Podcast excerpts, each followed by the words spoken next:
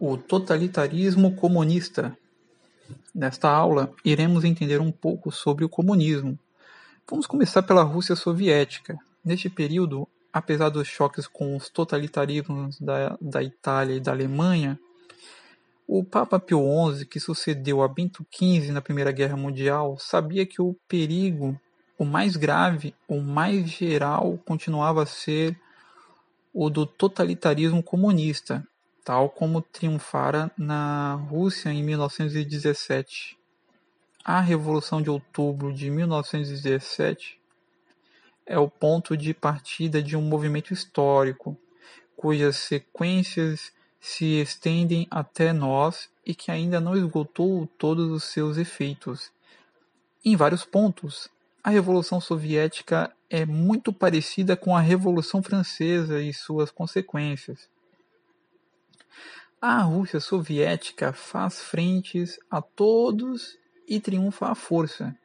Com o comunismo de guerra é a réplica do que foi a Revolução Francesa no período de 1793 e 1794, um período de terror revolucionário.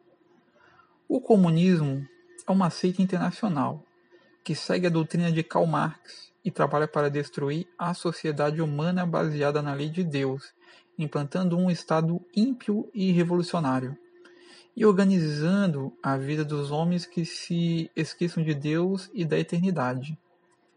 O materialismo comunista ensina que Deus não existe e que só existe a matéria. Como não admite a existência de Deus nem da alma, o comunismo não reconhece a dignidade do homem e nega que o direito exista somente reconhece a força. O critério supremo da verdade, da moral e do direito é para o comunismo a ação revolucionária. Assim como para o católico o fim supremo é a vida eterna, para o comunista o fim supremo da vida é a revolução.